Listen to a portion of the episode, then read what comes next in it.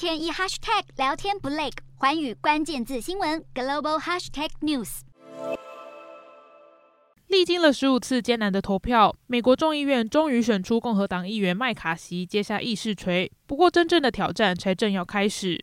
有消息人士指出，麦卡锡为了当选议长而做出让步，同意未来任何议员都能提出动议，要求麦卡锡下台。这对他在众院的领导力可能会造成严重的影响。尤其共和党目前只取得少数的优势，要通过关键法案，恐怕会更加困难。麦卡锡向党内极右翼自由党团做出让步，意味着这些保守派的势力将会被放大。未来和民主党掌控的参院必然走上冲突之路。民主党议员麦高文就形容，如果这些保守派人士不断阻止议案通过，将会是一场噩梦的开始。